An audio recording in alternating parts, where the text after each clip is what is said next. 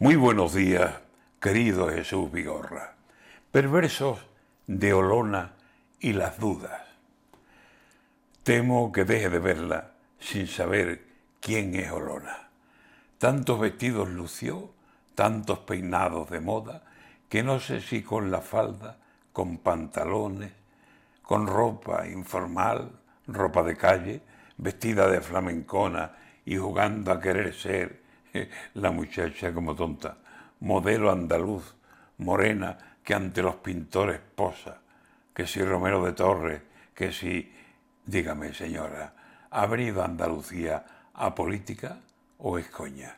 Porque la veo y parece que viniese usted a otra cosa, qué sé yo, a lucirse en feria, a volver la brisa loca de tanto y tanto seguirla, porque es usted guapetona, dicho sea con respeto, denuncias no, por favor, porque se pone usted a hablar y sobreactúa de tal forma que parece que ensayó algunos dramas de Lorca, no sé si Yerma, Bernarda o aquellas sangrientas bodas.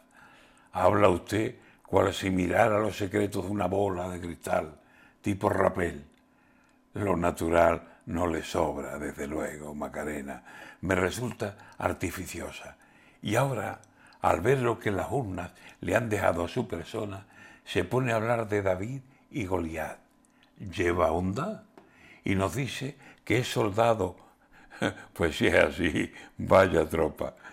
Pero que está usted dudosa de quedarse o no quedarse en desventaja notoria y deja en manos de Dios, la señora cualquier cosa, lo que será o no será dentro de fechas muy próximas. Reconozco que su imagen es la de una mujer mona. Será lista, inteligente, pero tal vez se equivoca, o acaso se equivocó bastante antes de ahora.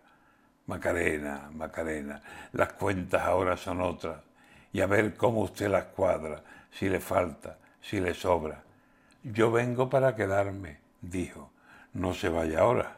Acepte los resultados y tan soldado española, haga guardia, imaginaria y, en fin, labores de tropa y no meta a Dios en esto, que Dios está en otras cosas.